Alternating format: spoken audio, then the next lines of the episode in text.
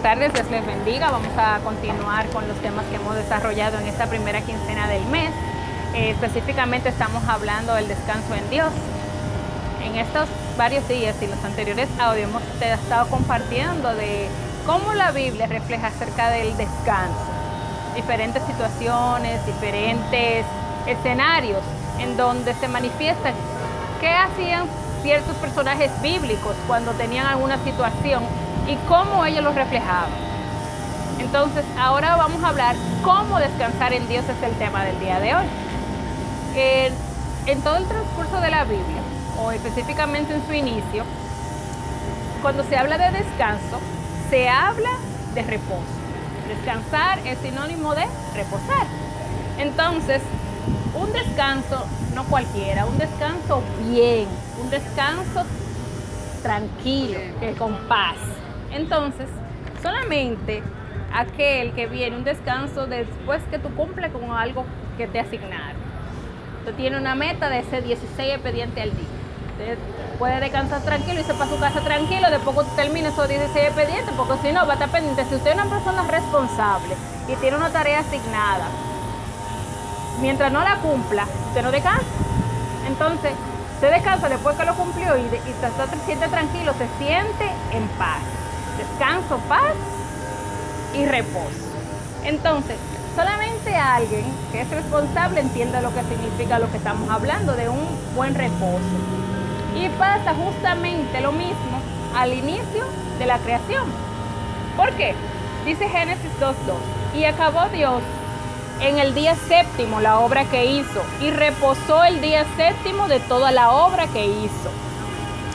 Cuando la base de todo, cuando él acabó con todo lo que estaba haciendo, con la base de lo que creó el cielo, la tierra, los árboles, demás, la creación completa, al final de todo, él decidió descansar.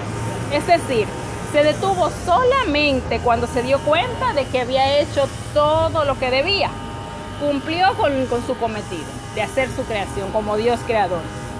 Algo muy similar ocurre prácticamente con las hormigas en la naturaleza y con los osos, que ellos trabajan durante el año y acumulan, guardan y eso, y al final de que cumplen su cometido, pasan el invierno descansando, en paz, tranquilo, pero se pasan el año faja.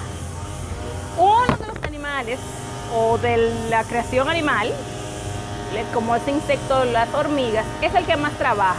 La hormiga es... Eh, sí, el, el tiempo está cargando y puede cargar 100 veces su peso, si mal no recuerdo haberlo escuchado correcto, Correcto. Entonces, un trabajador tan fuerte como este, que lo vemos que está el año entero en esto, descansa en el invierno. ¿Por qué? Porque después cumplió con su cometido. También pasa con el sembrador, cuando se sienta a descansar, después que siembra y espera la zafra. Después que viene la zafra, que es la recoger todos los frutos que ha sembrado, él está tranquilo. Pero primero hubo un trabajo previo. ¿Qué fue? Arar la tierra, poner las semillas, regar, esperar que ella se... Y eso es un trabajo constante, el del campesino. Pero después que viene la zafra, que dice que ya vienen los frutos, ahí viene lo bueno, recoge lo que es su producción y se retira a descansar. Ustedes me dicen, ok, pero entonces con qué tiene que ver cómo yo voy a descansar en Dios. ¿Qué pasa? Una de las tantas enseñanzas que nos dejó el Señor Jesús a sus discípulos fue aquella día donde Él enfatizaba que Él no podía desperdiciar ni un minuto de su tiempo porque esto lo llevaba a cabo una finalidad, un propósito de trasfondo que debía ser completado. Luego que habría tiempo para descansar. Él después que inició su ministerio a los 30 años, él no paraba. Ay, hoy es sábado, hoy yo no voy a hacer milagro, perdónenme. La chivita se vaya por ahí, pero hoy yo voy a descansar, cuídate linda. No. Y se lo dio y tuvo problemas por eso porque decían que ese día de descanso tú no podías, qué pero él sabía que su misión a la cual él estaba aquí mandado a la tierra, estaba trabajando. Y mientras él no cumpliera con ese cometido, él no podía descansar. Por eso él siempre decía, entonces tú, le decía a las personas que le, le preguntaban, si tú ves que se te va una oveja por un barrico, ¿tú lo vas a dejar? y no la vas a rescatar porque hoy es día de reposo. Tú vas a dejar morir a un enfermo porque yo no voy a hacer milagro hoy porque hoy es sábado. Ajá. Qué bien descanso, qué bueno descansar así, ¿verdad? Pero en ese entonces... la cabeza. Exacto. Entonces vamos a leer lo que dice Juan 9 del 4 al 5. Me es necesario hacer las obras del que me envió, entre tanto que el día dura. La noche viene cuando nadie puede trabajar. Entre tanto que estoy en el mundo, luz soy del mundo. El Señor Jesús completó la misión que le fue encomendada, de la misma manera que Dios se lo pidió. Él llegó hasta el fin, hasta su momento que fue culminado en la cruz del Calvario.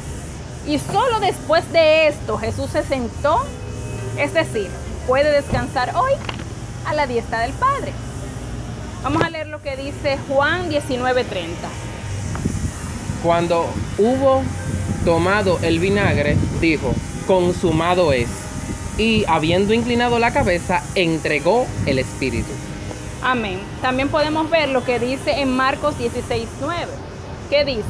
Y el Señor, después que les habló, fue recibido arriba en el cielo y se sentó a la diestra de Dios. Está en Marcos 16, 9. Sin embargo, el versículo inicial, eh, dígase que es en Marcos 4:38, vemos que Jesús estaba en ese momento un poco lejos de haber terminado la obra, así como leyó el joven hace poco. Entonces, ¿en qué se basaba directamente el descanso de Jesús? Ahora nos preguntamos, ¿cuál era la razón por la que él se encontraba tan tranquilo en una situación como esa? Oh, pero Pedro se puso loco cuando lo fueron a meter preso. A tus orejas le mochó uno. ¿Dónde va? Y el Señor estaba tranquilo. Él se pasó su noche orando y tranquilo, porque él ya sabía. Tú me amas, tú me amas, sí, tú, tú me vas a negar tres veces, tranquilo. Entonces vamos a compartir la última cena. Hagan esto en memoria de mí. Él fue como preparándose, él ya estaba tranquilo, porque él sabía que ya él había completado su obra y su obra y ella había instruido a sus discípulos. Entonces, la respuesta es simple. La certeza de que él ya había hecho todas las cosas bien y lo que su padre le había mandado hacer. Entonces, aún sabiendo que estaba, falta mucho por concluir, porque hoy, en día sabemos cómo está este mundo y cómo las cosas que están pasando día tras día. Entonces, ¿cuál es el propósito general? El Señor Jesús estaba seguro que estaba dando lo mejor de sí que no había desperdiciado ni un minuto del tiempo y que sin importar las circunstancias adversas que pudieran representar y todas las cosas que le pasaron en su transcurso de su ministerio, en sus tres años de ministerios, él preservaría su vida porque iba a cumplir lo que había determinado de él. Muchas veces nosotros tenemos la tendencia a desesperarnos en medio de las circunstancias, en medio de la tormenta y la vicisitudes por la cual estamos pasando y a veces no entendemos. A veces nos pasan cosas a mitad del, transcurso de nuestra vida y situaciones difíciles. Cuando crecemos, mientras más, más crecemos, más problemas y más grandes, y usted dice, pero Dios mío, ¿y qué es esto? Dame paz. Entonces, no descansamos en Dios como lo hizo Jesús.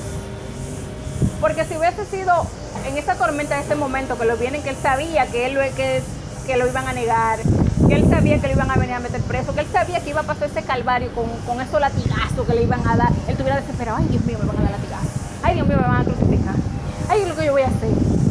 Pero él descansó, señores. El ministerio de Jesucristo no fue de color de rosa, él pasó. Inclusive en, el, en los últimos momentos antes de cumplir su cometido pero él cumplió porque él pudo haberse echado para atrás, él tenía el poder de hacerlo, pero él cumplió y por eso descansaba. ¿Por qué? Porque tenía fe y convicción que estaba haciendo lo correcto, porque estaba haciendo lo que le mandaron hacer. No sé si están cayendo en cuenta lo que quiero llevar. En esta porción de lo que hemos leído acerca de la vida de Jesucristo, tanto en Juan y en Marcos, el Señor Jesucristo quiere enseñarnos a descansar en Dios es colocar la confianza en Él, en Dios. Para esto vamos a leer Filipenses 4 del 6 al 7 que dice, por nada estéis afanosos, sino sean conocidas vuestras peticiones delante de Dios en toda oración y ruego, con acción de gracias. Y la paz del Señor, que sobrepasa todo entendimiento, guardará vuestros corazones y vuestros pensamientos en Cristo Jesús. En conclusión, el Señor nos da dos claves importantes para nosotros estar en la paz de Dios, lo cual enfatiza mucho la Biblia, porque fue lo que Él nos mandó a hacer. La primera es orar. Que orar. Entonces la primera es orar, estar en comunión con Dios por medio de la oración. Vamos a entregarle nuestra carga a Él, que Él la va a llevar, aligerar nuestro yugo. De igual manera, lo hizo así mismo Jesús. Incluso ante la prueba más difícil que fue la cruz, lo que dicho anteriormente, por nuestros pecados, antes de pasar ese calvario que él hizo, se fortaleció como? Orando la noche entera en vigilia, descansando en el Señor, entregándole quizás toda esa desesperación que él podría haber tenido en el día, porque él sabía lo que le esperaba. Él lo entregó de rodillas ahí. Y lo más probable es que él lloró y se derramó ante la presencia del Señor, diciéndole, ay, pero Padre, Dios mío. Y tuvo su momento en su carne. Señor, Padre, pero ¿por qué me has abandonado? Pero que se haga tu voluntad y no la mía. Descansó al final, dentro de las palabras que hizo en la cruz. Que narra la palabra que él sudó sangre. De tan fuerte que fue. Entonces vamos a leer Lucas 22 del 44 al 46. Dice, y estando en agonía, oraba más intensamente, y era su sudor como grandes gotas de sangre que caían hasta la tierra. Cuando se levantó de la oración y vino a sus discípulos, los halló durmiendo a causa de la tristeza, y les dijo, ¿por qué dormís? Levantaos y orad porque no, para que no entréis en tentación. Entonces, otra, esta fue una, la adoración. Otra de las claves para nosotros poder descansar en Dios es la lectura de la palabra de Dios, la cual nos imparte la fe, fortaleciendo la confianza en Dios. El oír, después la fe viene por el oír, después leer y la palabra de Dios, mal no recuerdo. La- la- así viene la fe por el oír, pero por el oír la palabra de Dios. Exacto, eso está en, en el libro de Pablo. Por tanto, si no tenemos en cuenta estos principios fundamentales de lo que es la oración y lo que es la palabra de Dios, leer la palabra de Dios, es muy, muy probable que nosotros nos desesperemos. Y es muy probable que nos angustiemos cualquier adversidad que podamos tener. Así que, al igual que Jesús, hagamos lo que Dios nos mandó a hacer y descansemos en el Padre. Vamos a terminar leyendo Filipenses 1:6. Estando persuadido de esto, en el que comenzó en vosotros la buena obra, la perfeccionará hasta el día de Jesucristo. Amén. También vamos a agregar el Salmo 37:7 que dice, guarda silencio ante el Señor y espera en Él con paciencia. Vamos a esperar en Él. Cuando tengamos esa desesperación, a veces de desahogarnos y de la gente, vamos a hacerlo antes de los pies del Señor y vamos a leer su palabra, que Él, en Él hay descanso. Y el descanso verdadero, porque sabemos que estamos haciendo las cosas bien, que estamos haciendo las cosas como Él nos mandó. ¿Qué es? Seguir la palabra de Él, no obstante las circunstancias y las adversidades. Y así podemos tener ese descanso genuino. Amén. Santo Dios. Entonces, si tú que nos escuchas a través de este mensaje y te sientes movido, quisieras tener ese descanso pleno en el Señor Jesucristo, solamente tienes que entregarle tu vida a Él. Conéctate con Él, así como lo hizo su Hijo Jesucristo en el momento antes de, entre toda su vida, y específicamente antes de recibir su crucificación. Si estás pasando momentos difíciles, momentos de adversidades, de cuestionamientos de por qué a mí, por qué yo y por qué en este momento, por qué estas circunstancias, confía en Él y ten descanso en Él. Órale, pídele, desahógate en Él. Y te exhorto de que lo recibas, que le abras la puerta de tu corazón para que Él entre en ti y puedas recibir esa paz que solamente Dios da. Si es así, te exhorto a que repitas esta oración después de mí.